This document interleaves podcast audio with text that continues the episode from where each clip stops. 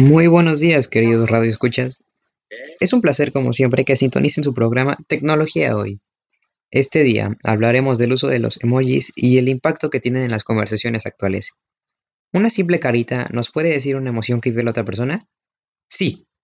En lugar de escribir una frase, nos envían un emoji y somos capaces de entender el estado de ánimo de la otra persona. Esto ha logrado establecer una comunicación más práctica. Usamos emojis en diferentes ámbitos, como mensajes de texto, redes sociales y aplicaciones.